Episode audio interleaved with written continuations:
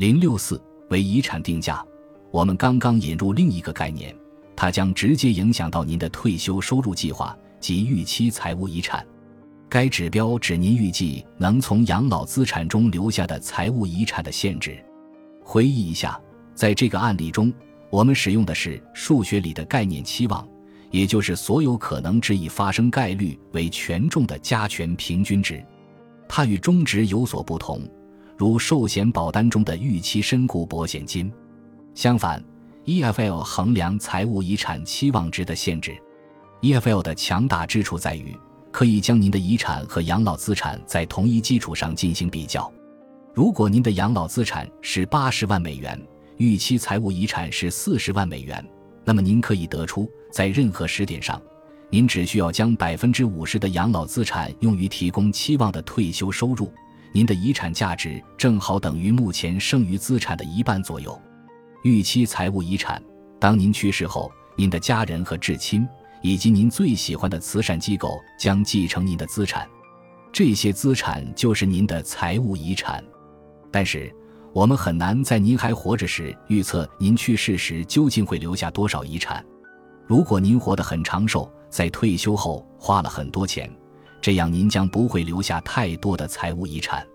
预期财务遗产估算的是该笔遗产的现值，也就是这笔遗产今天值多少钱。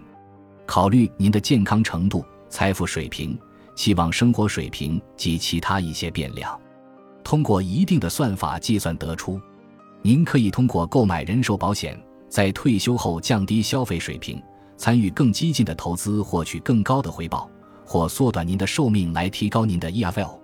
这里有一个更具体的例子，帮助您理解这种权衡。想想一下。您真的非常希望给自己最喜欢的孙子留下十万美元的遗产？一种可能性是直接把钱给他。这种情况下，显然您的成本是十万美元，但这与您之前希望留遗产给他的初衷不符。留遗产意味着在将来某天才发生，当然希望越晚越好。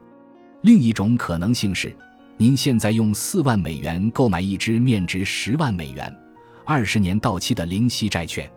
零息债券顾名思义就是不支付利息的债券，并且它的价值在不断增长，直至到期。如果您支付四万美元购买一只零息债券，您最疼爱的孙子将在二十年后得到十万美元。对他来说，可能等待时间太长了。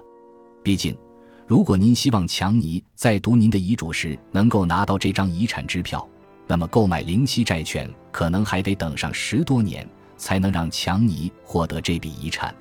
为了确保强尼在您入土时就能得到这笔十万美元的遗产，最有效的方式就是现在马上去保险公司购买趸缴的寿险保单。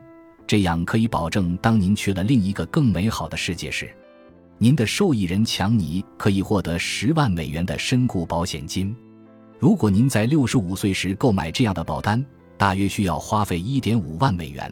这比买一支四万美元的零息债券价格更便宜，当然也比您现在一次性给强尼十万美元更节约成本。现在让我继续说下去。如果强尼确定他在您去世时将继承十万美元，他可能会找一个投资者，今天就把他应得的遗产给卖了。当然，这其中可能存在一些技术问题，因为您可以改变主意，并且投资者可能也并不信任您或强尼。但是从理论上来说，强尼现在就可以把他的遗产货币化。猜猜他能得到多少钱？很有可能是您必须支付给保险公司购买保单的一点五万美元。想一下，从金融经济学的角度来看，每个计划都有一个价格，每笔支付都可以被量化。因此，去世时价值十万美元的 EFL 当前只值一点五万美元。